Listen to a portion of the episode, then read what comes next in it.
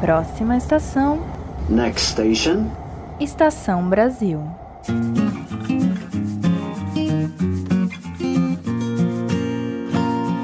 Olá, ouvintes! Vocês desembarcaram no Estação Brasil, o podcast de história do Brasil do Leitor Obriga História. Meu nome é Ricardo Duve e eu sou o apresentador deste podcast. Como vão vocês? Espero que muito bem.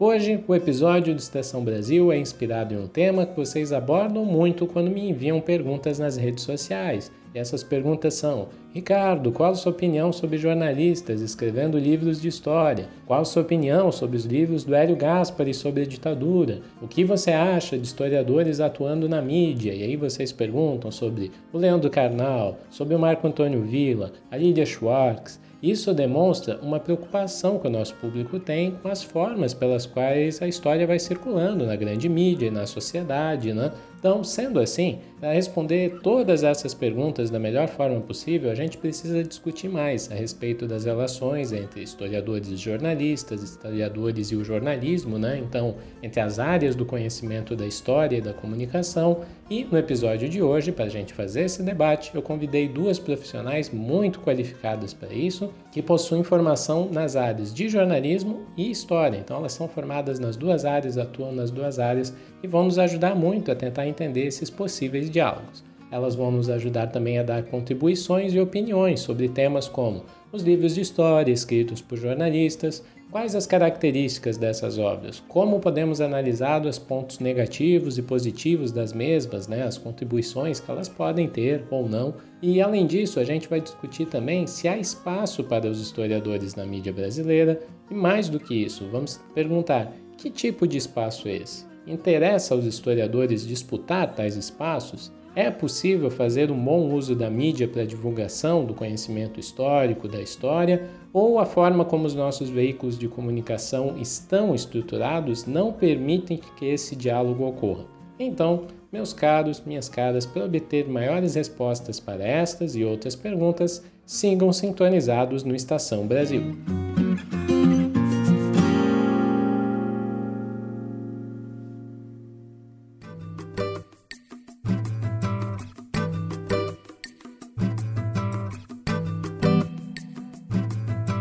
Primeiro tema que vamos abordar neste episódio é a produção de livros de história feita por jornalistas. Sem rodeios, vamos tocar no nervo da questão, que é: a gente sabe, a maioria dos historiadores não gosta ou tem diversas ressalvas sobre esse tipo de produção, sobre jornalistas escrevendo sobre história.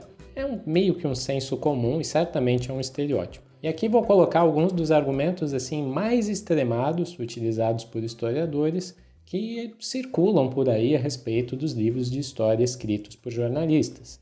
Os historiadores muitas vezes consideram que falta método nesses livros, que falta pesquisa, que falta trabalho com fontes, que falta abordagem teórica, falta teoria, né?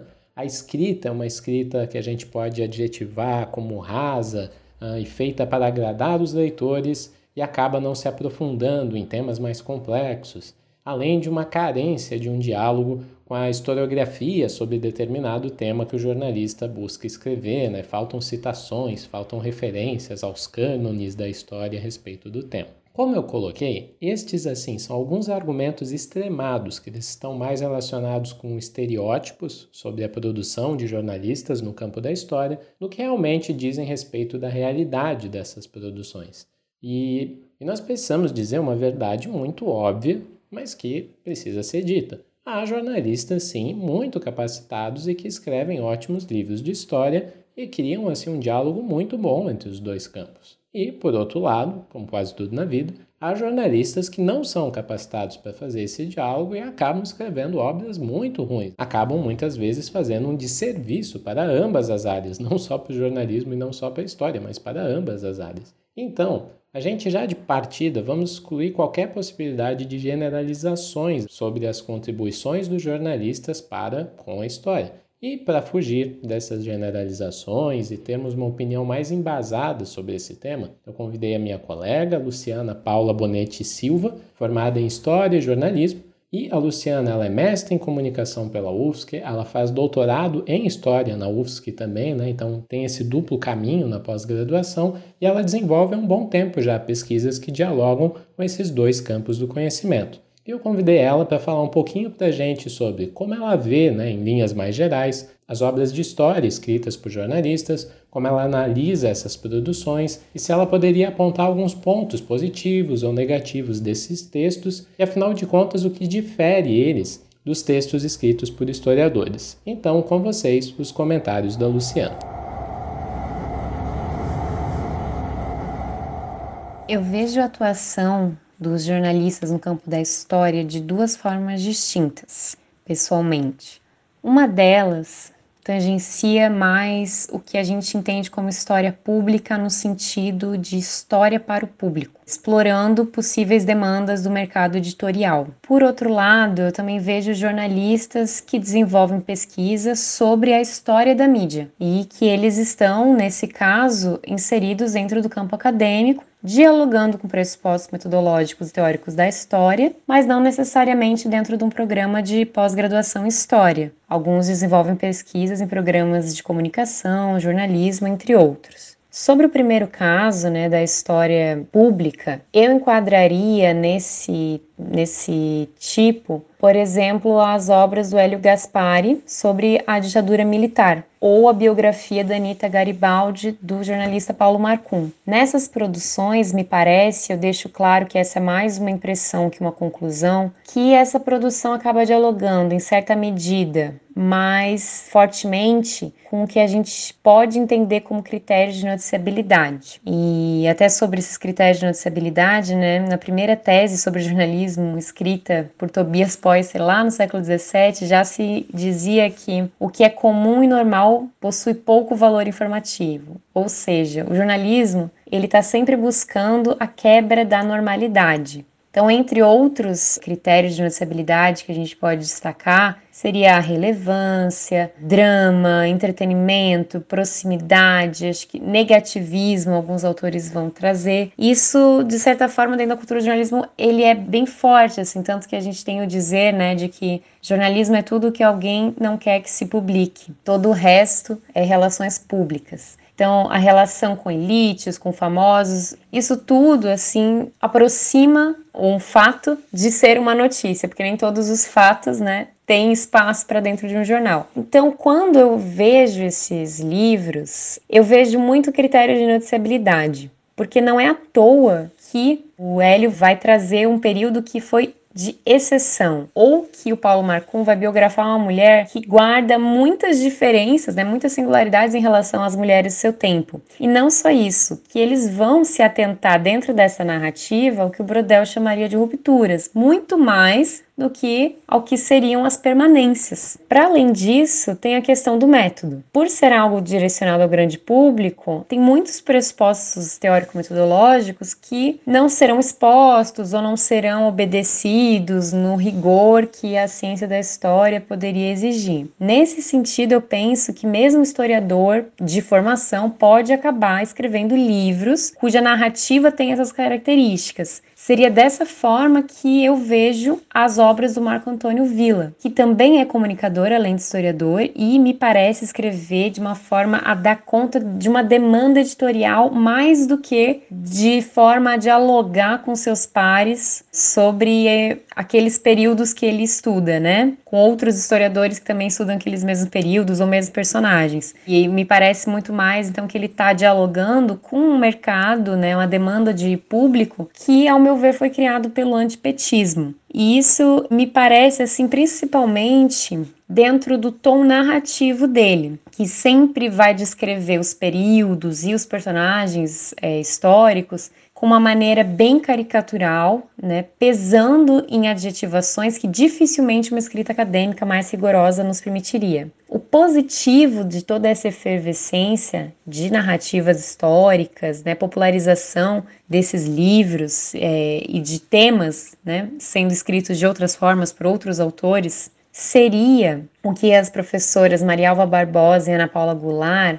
destacaram em um artigo conjunto como a massificação da história através da mídia. E essa massificação se deu, sobretudo, pelo trabalho dos jornalistas, né? E a partir dessa massificação, nós teríamos alcançado o que a Agnes Heller chama de o quinto estágio da consciência histórica, que seria o de uma universalidade refletida ou consciência do mundo histórico. Nesse sentido, então, seria bem positivo essas produções, ainda com todas as os poréns que eu fiz anteriormente, né? Já a história da mídia, ela vem sendo escrita em grande parte, sim, ao meu ver, por jornalistas que pesquisam o seu próprio campo de atuação, que estão tentando entender o seu campo de atuação. A Associação Brasileira de Pesquisadores de História da Mídia, ALCAR, é um exemplo disso. E nos eventos da ALCAR, nós vemos reunidos pesquisadores com formação em História, com formação em Jornalismo, com formação em Comunicação, ainda que eu tenha a impressão de que nesse espaço há mais pesquisadores dos campos da comunicação e do jornalismo, mas é mais uma impressão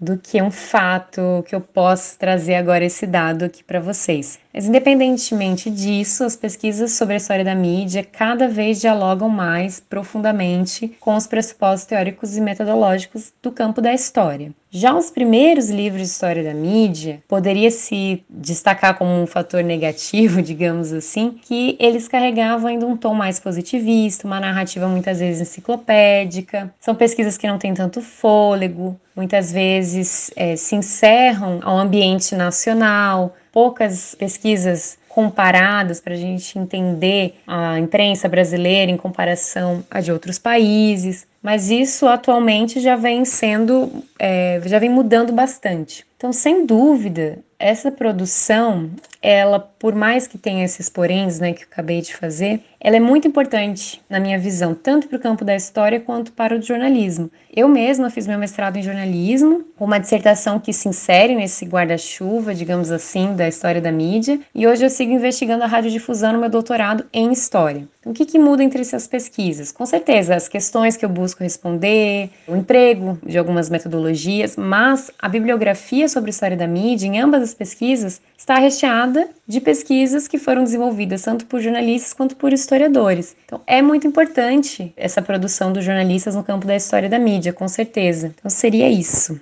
que eu poderia destacar sobre essa produção né? Eu, eu, vejo bastante diferença entre os jornalistas que buscam entender seu campo, que estão inseridos dentro do ambiente acadêmico, e os jornalistas que estão dentro de um mercado editorial, dialogando com demandas de público, né? E trabalhando, de certa forma, numa narrativa que é mais de divulgação científica e que a gente pode problematizar, com certeza, né? Até que ponto isso está sendo realmente enriquecedor para esses leitores a partir do momento momento que muitas vezes alguns pressupostos metodológicos podem ser deixados de lado em nome de uma escrita mais atraente, enfim, mais até sensacionalista para atrair esse público que é leitor e que é consumidor, né?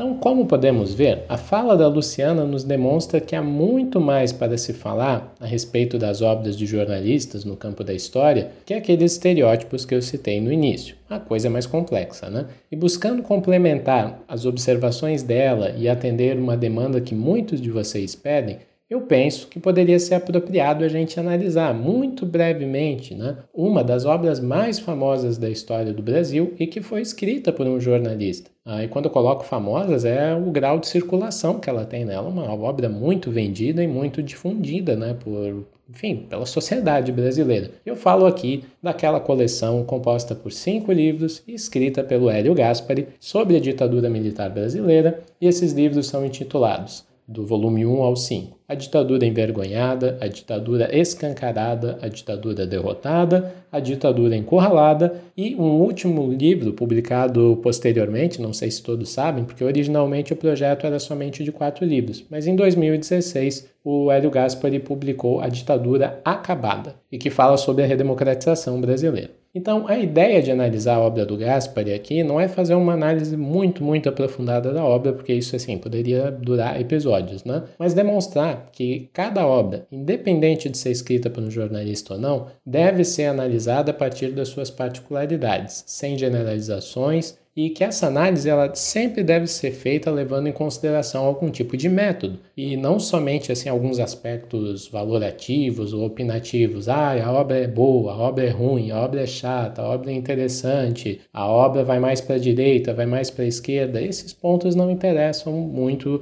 numa verdadeira análise da produção acadêmica, né? Da produção do autor. Então, eu fiz uma análise crítica dos elementos que eu acho que são mais marcantes na obra do Gaspari a partir de algumas diretrizes que o historiador francês, o Michel de Certeau, sugere para se analisar uma produção historiográfica, sendo os pontos principais.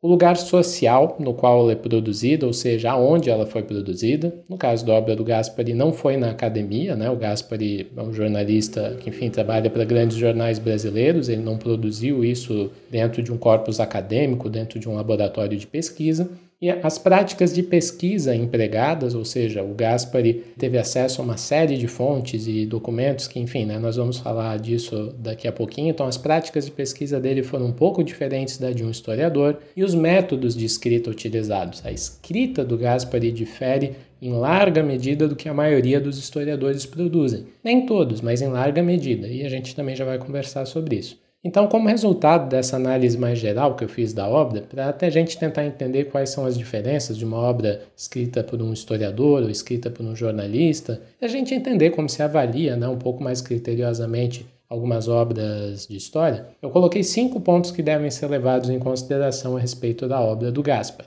Ponto 1. Um, não se trata de um jornalista qualquer. O Gaspar ele é um dos mais renomados e influentes jornalistas que cobrem a política brasileira desde a década de 70. Ele é hiper premiado, né? ele é uma referência para quase todos que fazem jornalismo desde, enfim, desde a década de 70 até hoje em dia. Ele influenciou gerações de jornalistas. E ele trabalhou em vários veículos. E quando ele era mais jovem, nem muita gente sabe, ele era filiado ao PCB, o Partido Comunista Brasileiro, então ele trabalhou no jornal Novos Rumos, que era do Partidão. Ele trabalhou no Globo, no Diários Associados, mas ele, na revista Veja. Ele é mais conhecido pelo trabalho dele na Folha de São Paulo, né, que há anos e anos ele é colunista lá. Então, reitero, a gente não está falando de qualquer jornalista, a gente está falando de um jornalista que a obra dele não tem nenhum parâmetro para ser comparada nem dentro do campo de jornalismo, porque, assim, dificilmente outros jornalistas vão ter as redes de contatos que o Hélio Gaspari tem. Quem já leu a obra sabe que boa parte dela voltada para as entrevistas e documentos que o Hélio Gaspari teve de acesso com Ernesto Geisel e o Golbery Couto Silva, né? Então, assim, dois nomes, um ex-presidente, um ex-ministro da ditadura, quem é que tem acesso a essas pessoas. Ele teve acesso a muitas pessoas uh, muito importantes de, de diversos escalões da ditadura brasileira, da política brasileira, enfim, a gente já vai discutir isso por aqui. Então, o primeiro ponto é: nós não estamos falando nem de um jornalista qualquer, nem de um indivíduo qualquer. Né? O Hélio Gaspar é uma pessoa que tem contatos, rede de contatos hiperprivilegiadas. E aqui já vem o segundo ponto o raro e privilegiado acesso a fontes e determinados personagens que o Gaspari teve. Então ele teve contato com o ex-presidente Ernesto Geisel, o ex-ministro Golbery Couto Silva, o secretário de ambos, que foi o Heitor Ferreira, essa figura é muito importante na obra porque ele foi secretário do Golbery de 64 a 67 e do Geisel de 71 a 79, ou seja, durante todo o governo do Geisel. E a proximidade do Gaspari com esses indivíduos, algo que foi construído principalmente durante a década de 70, é, foi tão grande que ele pôde gravar inúmeras entrevistas com o Geisel. Durante os primeiros meses do governo do Geisel, entre 73 e 74, e principalmente a partir de 79, quando o Geisel, digamos assim, sai da política. Né? E também com o Golbery, que ele passou a gravar a partir de 69 até os últimos momentos da vida do Golbery, que vem a falecer de câncer em 87. Tem uma passagem que o Gaspari até fala que antes do Golbery morrer, o Golbery ainda estava contando relatos sobre a demissão do Silvio Frota em 77. Então, além disso, o Gaspari também foi escolhido para ficar com os arquivos pessoais do Golbery. E no caso foram 25 caixas fechadas né, de material com mais de 5 mil documentos pessoais do ex-ministro. Ele relata tudo isso na obra dele, o Gaspari. Então, tudo isso que eu estou falando está relatado no próprio livro. O Gaspari também recebeu do Heitor Ferreira, o secretário de ambos, né, o diário que o Heitor escreveu durante duas décadas. E isso acabou formando assim, um corpus documental gigante de 17 cadernos escolares, né, o Gaspari comenta, que são preenchidos com meio milhão de palavras e totalizam 1.500 páginas. Outros contatos raros do Gaspari aparecem em diversos momentos nos agradecimentos da obra dele. Então, ele presta reconhecimento a diversas figuras, tais como o embaixador Lincoln Gordon, que foi embaixador dos Estados Unidos durante finzinho do governo João Goulart e o golpe de Estado de 64, e o Gordon ele foi peça-chave no golpe de 64, na orquestração do golpe, na orquestração da derrubada do governo de João Goulart na orquestração do plano da Operação Brother Sam, tudo isso. E basicamente o Gordon ele se manteve em silêncio sobre a atuação dele até a sua morte. O Gordon não falava com ninguém, mas ele falou com o Gaspar. Então, militares de alta patente, como Leônidas Pires Gonçalves, Newton Cruz e Otávio Costa, o Gaspari teve acesso a todos eles, conseguiu conversar e tirar dúvidas com todos eles. Ex-ministros civis da ditadura, como Delfim Neto e o Mário Henrique Simonsen. Políticos da Arena e do MDB com grande influência no período, como Antônio Carlos Magalhães, o ACM, Franco Montoro, Paulo Brossardi, o ex-presidente José Sarney. E até mesmo o Gaspari faz um polêmico, bem polêmico agradecimento e, de certa forma, bem passível de ser julgado, ao coronel Carlos Brilhante Usta pelos seus, e aqui são palavras do Gaspari, não minhas, longos esclarecimentos sobre a estrutura dos DOIs e do CIE, né, do Comando de Inteligência do Exército. Então, muito interessante isso. O Gaspar teve acesso até o brilhante Ustra, né? Curioso que o Gaspar até aceitou conversar com o brilhante Ustra. Então, tem essas duas questões também importantes serem levantadas. O Gaspar, ele não teve problema em conversar com essas pessoas. Eu acho que esse é um lado que jornalistas têm melhor resolvido, né? O importante é ouvir o que essas pessoas têm para dizer, algo que talvez nós historiadores sejamos um pouquinho mais criteriosos, né? Eu, por exemplo, jamais, por hipótese alguma, entrevistaria o Carlos Brilhante Usta ou teria qualquer contato com ele, né? Acho que isso seria até, inclusive, trabalho para a justiça, tendo em vista que é um torturador renomado. Quase autoconfesso, né? Mas, enfim, então tem todas essas questões. O Gaspar teve acesso a todos esses personagens e fontes, algo que é muito difícil para que o historiador tenha. E muitas dessas fontes ficaram com o Gaspar, né? Outros historiadores, por exemplo, não têm acesso a esse diário do Heitor Ferreira, até onde eu sei. Ou pelo menos durante muito tempo só o Gaspar teve acesso a esse tipo de documento. Então, novamente, alguém muito privilegiado. E Ponto 3. O trabalho com as fontes do Gaspari ele parte dos padrões do jornalismo e não necessariamente da história. Então, para o jornalista, uma das tarefas mais importantes é a publicação da informação. E, no caso do Gaspar, a obra dele trouxe à tona assim, muitas informações e fontes que eram desconhecidas ou não foram acessadas por grande parte não só dos historiadores, mas da sociedade brasileira. Então, é, era informação nova e útil para a sociedade. Importante lembrar que as obras foram lançadas entre 2003 e 2004, né, as primeiras, os quatro primeiros livros. Então, ao historiador, cabe análise crítica da fonte. Não basta apenas observá-la como assim uma informação que pode ter grande interesse do, para o grande público. Para, para o historiador isso não basta, né? Então, em linhas gerais, a gente pode dizer que ao jornalista cabe principalmente questionar essa informação é útil para a sociedade? Ela tem um valor social nela? A sociedade precisa saber disso? Então, por outro lado, ao historiador cabe análise crítica da fonte, ou seja, não basta só questionar se a informação é nova ou útil para a sociedade. Os historiadores acabam fazendo outras perguntas, tais como: quando, como, por quem, para quem, com que intuito estes documentos foram produzidos ou eles foram preservados. Né? Nós gostamos de saber todo esse processo, desde a preservação, da circulação do documento, como ele chegou numa pessoa como Gaspari, por exemplo. Então, todos esses elementos são importantes para o historiador, pois a gente gosta de justamente contextualizar a construção da própria fonte em si. Né? Então, mesmo que essa linha seja tênue, eu acho que há diferenças entre o valor informativo da fonte e o valor histórico da mesma. Então, ao meu ver, no texto do Gaspari, ele raramente faz questionamentos, como que a gente pode dizer assim, propriamente historiográficos para as fontes dele. Seja o diário do Heitor Ferreira, seja uma notícia de jornal, né? ele dificilmente questiona a posição do jornal a respeito de determinado assunto, seja o conjunto de entrevistas que ele teve com o Geisel e com o Golbery. Ponto 4 e penúltimo. Nós podemos questionar, por exemplo, a qualidade do diálogo que o Gaspari tem com a historiografia, mas nós não podemos dizer que ele não faz referências a importantes trabalhos de intelectuais e de historiadores especializados na temática, ao citar as obras de, por exemplo, ele cita o Daniel Arão Reis, ele cita a Denise Hollenberg, o Marcelo Ridente, o Moniz Bandeira, o Jacob Gorender, o Ju Trindade, etc. Há até, ao meu ver, uma falta de referência ao clássico do René Armand Dreyfus, o 1964, A Conquista do Estado, que é talvez um texto até mais importante que todos esses que foram citados. Não sei exatamente porque o Gaspari não cita, talvez por ser um marxista, não sei, pode ser.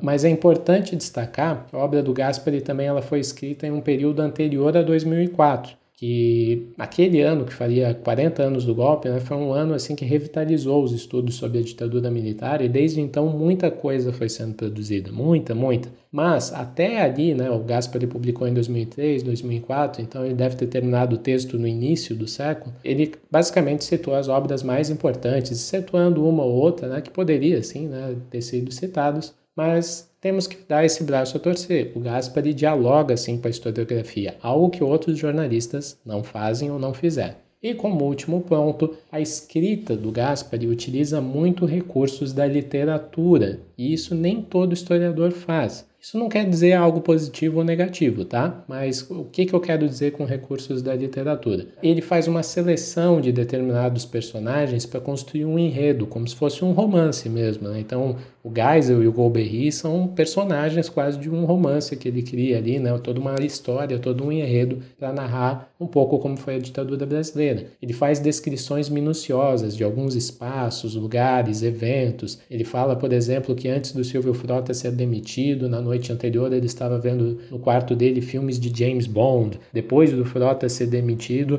ele encontra com o Golbery Couto e Silva dentro de um elevador, eu acho que é o Said, o elevador, algo assim, daí tem toda uma cena de constrangimento. Então todas essas questões ele faz, ele sabe, ele eleva a um outro nível esses encontros, ele gosta de escrever esses detalhes, coisas muito típicas de romances mesmo, né? da literatura em última, em última instância. Então, ele valoriza muito as subjetividades dos indivíduos nas posições de poder. Né? Então, quais eram os dramas do Geisel, os medos dele, as angústias sendo um governante, algumas das intimidades, por exemplo, Frota né, vendo filmes de James Bond, pensamentos sobre outros indivíduos, instituições, né, aquelas coisas que o Geisel e o Golbery relatam para ele que pensavam a respeito de determinado grupo. O Golbery, por exemplo, fala super mal de vários militares, né? da, da instituição quase do exército em, em alguns momentos. Então, esses aspectos são interessantes. Um outro aspecto também é ele faz algumas romantizações históricas, ou se a gente for utilizar um termo mais técnico mesmo, ele usa um recurso que a historiadora Natalie Zemon Davis provavelmente ela definiria como exercícios de imaginação histórica. O que, que seria isso? Você imagina determinadas cenas, imagina determinadas conclusões para alguns eventos que você não sabe se eles foram exatamente assim, mas você tem tantas suspeitas, tantas fontes, tantas informações que você acaba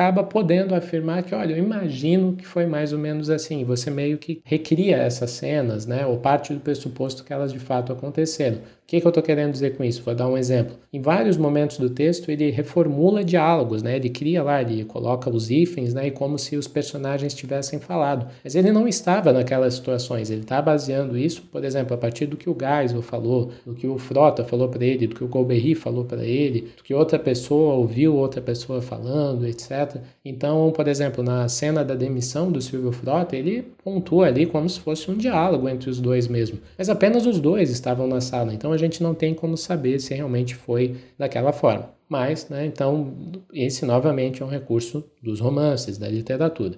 E não é à toa que o Thomas Skidmore, que é um especialista em história do Brasil e ditadura militar, né, um historiador estadunidense, ele afirma que se você for ver lá nas orelhas do livro do Gaspar, ele escreve, né, como sabe aquelas partes que a pessoa avalia a obra, ele diz que o Hélio Gaspari faz história como quem escreve um romance. E é curioso, eu só fui ler agora, né, para preparar o roteiro para o episódio que o Skidmore falou isso. E eu sempre tive essa opinião, essa percepção da obra do Gaspari. Então, ao meu ver, esse aspecto de fazer história como escreve um romance não é necessariamente um efeito, não compromete a obra. É uma característica do texto. Você pode gostar, você pode não gostar. Mas autores como Sidney Chalub fazem isso, e é um historiador de uma qualidade indiscutível. A própria Natalie Zemon Davis, que eu acabei de falar, ela faz muito isso. O livro clássico dela, O Retorno de Martin Guerra, é basicamente isso, né? Então, são características. Se você não gosta, há de se procurar outras obras, mas dificilmente você pode falar que essa obra não tem um certo respaldo histórico. Então, para finalizar, a análise da obra do Gaspari, né, com esses cinco pontos que eu falei, a gente poderia me levar assim para muitos outros pontos e fazer episódios sobre. Mas o que eu quero destacar no final desse bloco é a análise da obra do Gaspari poderia render um ou mais episódios inteiros sobre ela. Mas o que eu quero enfatizar no final desse bloco é a complexidade de se fazer essas análises ou de se realizar uma análise de qualquer obra no campo da história, seja ela escrita por um jornalista ou não. E essa complexidade leva a gente a adotar alguns critérios, tais como eu citei antes, né, o lugar do social produção da obra, suas práticas de pesquisa, escrita, né? Então, critérios como esses, eles podem ser distintos para as áreas da história ou para a área da comunicação, mas que a despeito dessas diferenças, elas podem sim dialogar. Agora, se o diálogo vai ter maior ou menor êxito, fica o critério da capacidade daqueles que produzem a obra, bem como daqueles que vão ler a obra.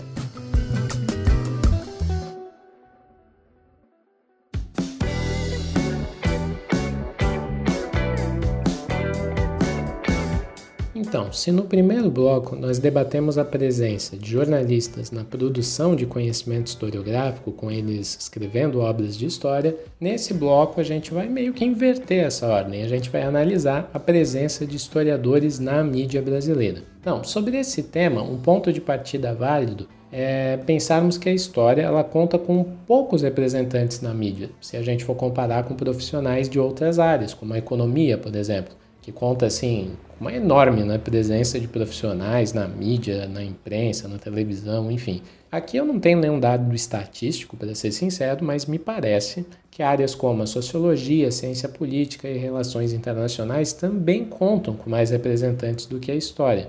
Embora, como eu falei, eu posso bem estar enganado, é mais uma impressão do que realmente uma afirmação. Mas, apesar da presença mais regular de alguns historiadores de formação na mídia, e daí a gente pode citar, como eu falei na abertura, o Leandro Carnal, Marco Antônio Villa, né, que chegaram a níveis muito grandes de popularidade dentro da mídia, mas também a Lilia Schwartz, que está sempre por aí, vira e mexe, eu vejo ela dando entrevista, o que é muito bom, né, uma ótima historiadora e antropóloga.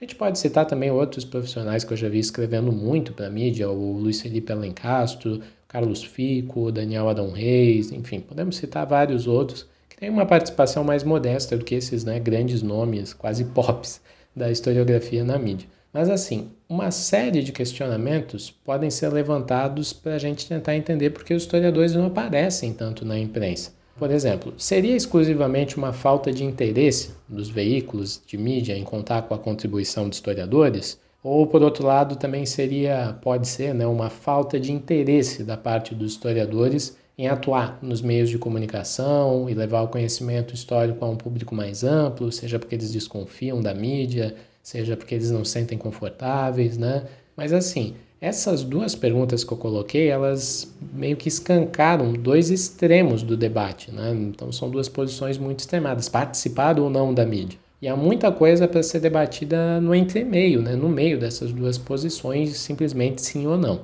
Então, para nos ajudar a ampliar as possibilidades desse diálogo entre áreas e responder, afinal de contas, se há espaço para historiadores na mídia brasileira e quais espaços seriam esses, eu convidei para participar do Estação Brasil a jornalista e historiadora Juliana Sayuri, e a Juliana ela tem graduação em jornalismo, ela é historiadora de formação, mas tem mestrado e doutorado em História pela USP, sendo que a mesma já trabalhou escreveu para diversos veículos como o Jornal Nexo, Estadão, e atualmente ela contribui para a BBC Brasil, para a Folha de São Paulo, para a revista Trip, para o Intercept, para o UOL, entre outros. E a Juliana também tem passagem pelo pós-doutorado em História, da UFSC. Portanto, vamos aprender um tanto agora ouvindo as importantes contribuições da Juliana sobre o tema. Com vocês, a Juliana. Oi, ouvintes do Estação Brasil. Primeiramente, Duvi, gostaria de agradecer ao convite para discutir o tema historiadores e jornalistas, qual o espaço da história na mídia brasileira. E antes de tudo, acredito que seria interessante dizer um pouquinho de quem sou eu nesse bonde. Né? Meu nome é Juliana Sayuri, eu sou jornalista e historiadora, necessariamente nesta ordem, costumo dizer. Eu sou jornalista com passagens por diversos veículos brasileiros e, no paralelo, eu desenvolvi estudos de mestrado, doutorado e pós-doutorado na área de história, né, com especial ênfase em história da imprensa e história dos intelectuais. Digo isso porque eu vou tentar pontuar aqui minhas declarações, né, minhas contribuições para esse podcast, destacando o meu ponto de partida. Então, por vezes, vou dizer nós jornalistas ou nós historiadores, né, para tentar contemplar aí os dois polos dessa discussão. Há espaço para historiadores na imprensa brasileira? Bom, a resposta mais simples é sim. Há. Agora, a questão mais complexa é quais são os usos possíveis que os historiadores podem fazer dos espaços na mídia. E mídia, aqui eu me refiro especialmente à produção jornalística de texto, seja para o jornalismo impresso ou para a internet, mas não audiovisual, que não é muito minha área.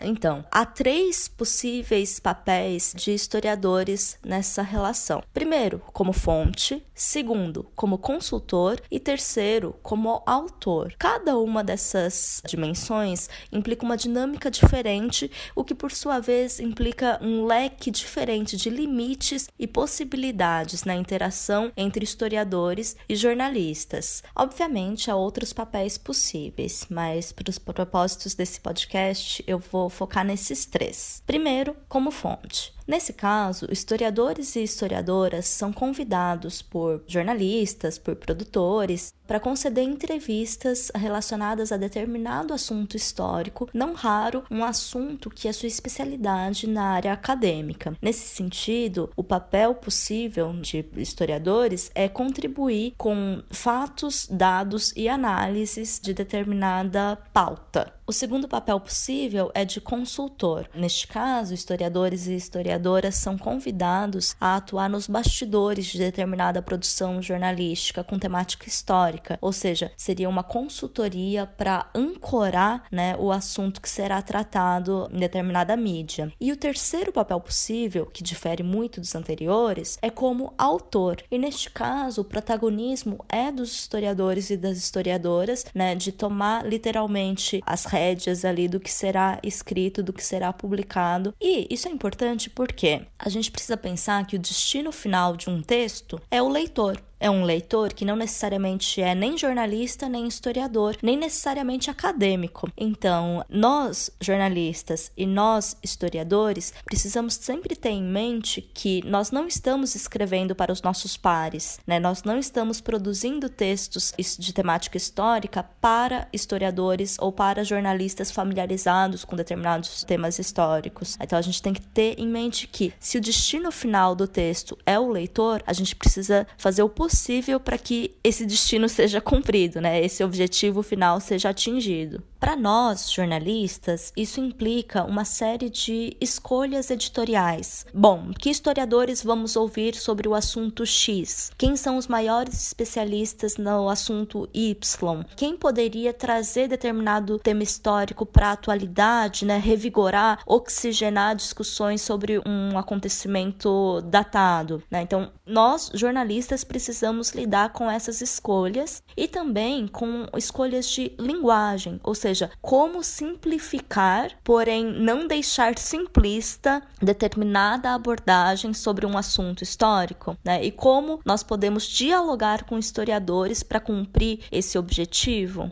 E para nós, historiadores, também há uma série de questões e escolhas a serem feitas quando a gente discute esses processos de participação na mídia brasileira. Eu gosto muito de uma provocação do sociólogo Pierre Bourdieu no livro Sobre a Televisão, em que ele levanta interrogações, ele levanta questões sobre a participação de acadêmicos na mídia. Diz ele: daí certo número de questões prévias. O que tenho a dizer está destinado a atingir todo mundo? Estou disposto a fazer de modo que meu discurso, por sua forma, possa ser entendido por todo mundo? Fecha aspas. E o que está em jogo aqui é isso que eu estava dizendo sobre o destino final ser o leitor. Um leitor não necessariamente especializado, não acadêmico, não ativista, talvez. Então, há uma série de concessões e de negociações que devem ser feitas ali no foro íntimo, digamos, dos intelectuais sobre quem pretendemos queremos atingir com determinado texto, com determinado discurso, com determinada declaração, né? Qual é o nosso objetivo e qual é o nosso propósito?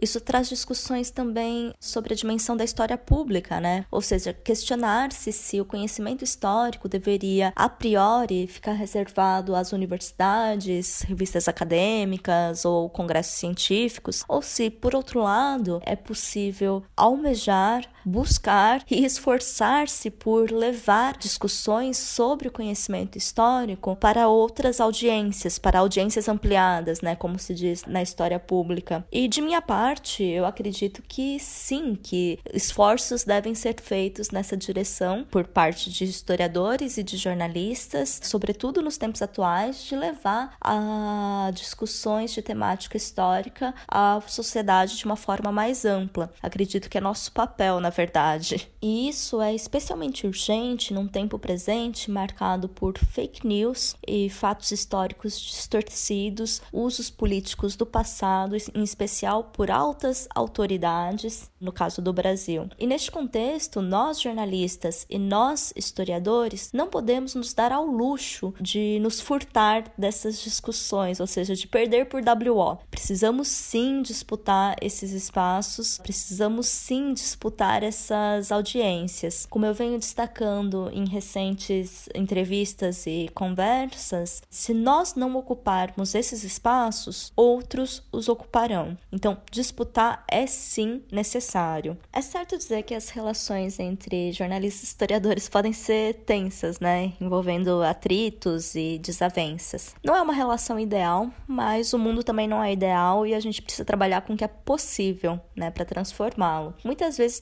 ali batalhas quase que diárias para chegar a esse destino final, o leitor. Um leitor que talvez não compreenda a diferença entre história e memória, apesar dos nossos esforços enquanto historiadores, ou a diferença entre informação e opinião, apesar das nossas tentativas ali enquanto uh, jornalistas. E esses são pontos que talvez você precise insistir uma, duas, três e quantas vezes forem necessárias para estabelecer esse diálogo. Digo mais uma vez: se nós não ocuparmos esses espaços, outros vão ocupar. Se nós, jornalistas e historiadores comprometidos com a defesa da democracia, não ocuparmos esses espaços, outros vão ocupar.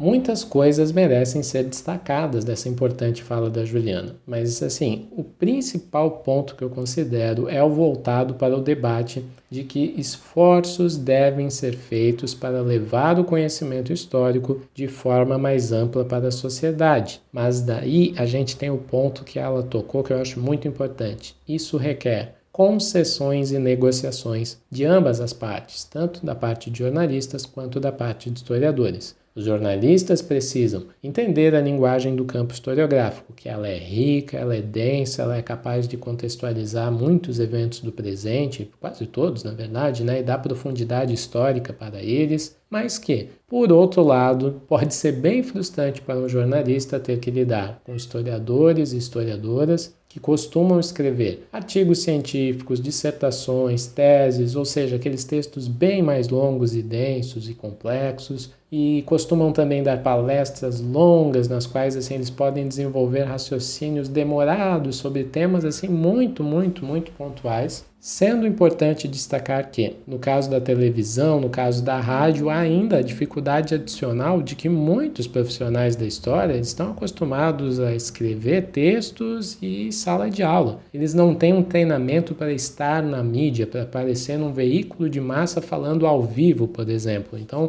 não há isso na nossa formação, né? na formação dos historiadores. Então, essas últimas características elas podem dificultar a inserção do historiador nas grandes mídias. Mas nada que concessões, negociações e adaptações não possam ser feitas para gerar um produto final melhor e passível de interessar ao grande público e servir ao grande público, né? Que, como a Juliana falou, nem sempre é especialista, nem sempre, quer dizer, quase sempre, né? Não é especialista na área e é mais um curioso do que qualquer outra coisa. Por outro lado, também é importante que os historiadores entendam as demandas da linguagem do jornalismo e da realidade profissional da área. Quase nunca os jornalistas têm assim um ok dos seus redatores para publicar uma longuíssima entrevista com um historiador. O espaço, às vezes, no jornal para o texto deles é pequeno, né? Então é necessário fazer recortes, fazer destaques nas falas. Isso nem sempre agrada os profissionais da história, né? Porque usam muitas vezes, ó, oh, você descontextualizou minha fala. Eu falei por duas horas, você colocou, sabe, uma frase que,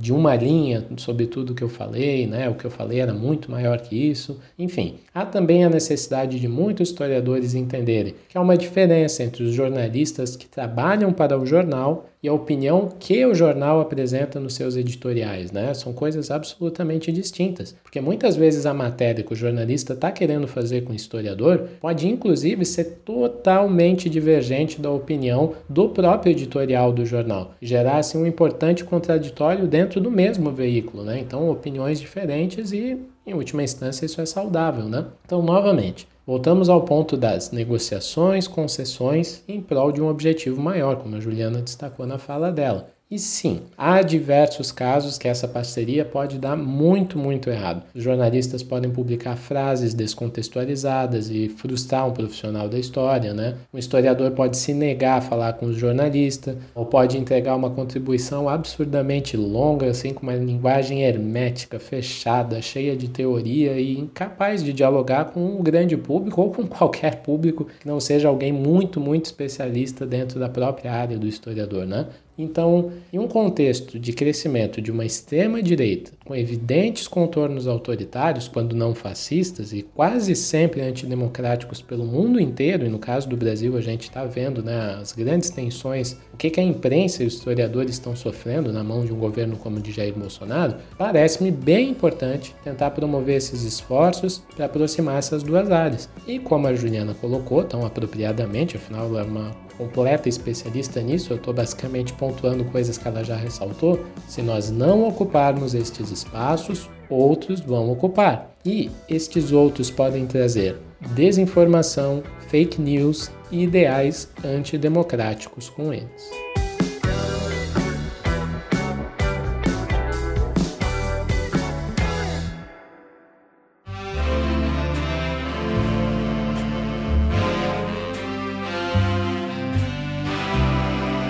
Ouvintes, terminamos mais um episódio de Estação Brasil e para finalizar esse episódio, vocês conhecem como funciona o esquema, nós sempre temos a indicação de um livro e aqui nós indicamos um livro, mas se vocês quiserem saber mais sobre o assunto, nós temos cinco indicações de livros no Instagram do Estação Brasil. Então, por aqui, nós vamos fazer uma indicação, né? Dessa vez nós vamos indicar bons livros de história escritos por jornalistas, para a gente quebrar de fato esse preconceito, esses estereótipos, pois sim, jornalistas podem e devem escrever bons livros de história. Então, como uma recomendação por aqui, eu indico a própria tese de doutorado da Juliana Sayuri, que se tornou livro. O livro se chama Diplô Paris-Porto Alegre. Ela estuda as relações entre, digamos assim, a constituição do Le Monde Diplomatique, né, esse jornal tão importante, baseado nas relações entre o Le Monde Diplomatique de Paris, o original, digamos assim, a base, né, a filial, do centro né, do, do jornal, e também com o Le Monde Diplomatique de Porto Alegre, né, que tinha uma redação do Le Monde Diplomatique ali em Porto Alegre, muito vívida, né, e que ajuda a gente muito a entender esse período do neoliberalismo, né, da ascensão do neoliberalismo e as respostas que o Le Monde Diplomatique passa a dar também a esse movimento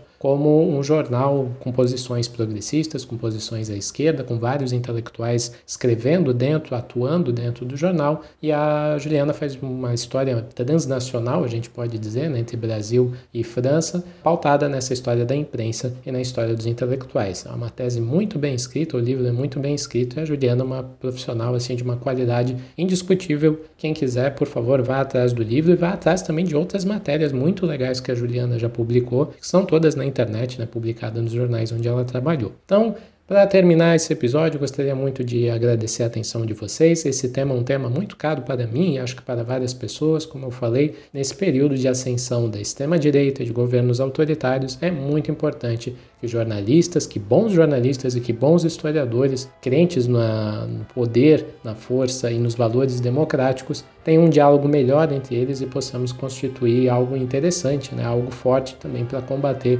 todo, todos esses extremismos, esses autoritarismos que nós vemos crescendo por aí. Então, Gostaria de agradecer a atenção de todos, que espero que vocês tenham gostado desse episódio. Se vocês quiserem mais informação e seguir o Estação Brasil nas suas redes sociais, o nosso Twitter é Estação Brasil FM e o nosso Instagram também Estação Brasil FM. Por favor, nos sigam lá. Se gostarem né, dessas produções que nós temos tanto no Estação Brasil quanto no Leitura Obriga História, considere apoiar a gente no Apoia-se. Então, muito obrigado pela atenção de vocês. Até a próxima.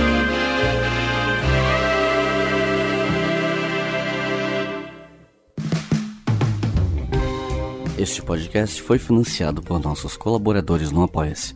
Acesse apoia.se barra e contribua para manter este projeto educacional gratuito no ar.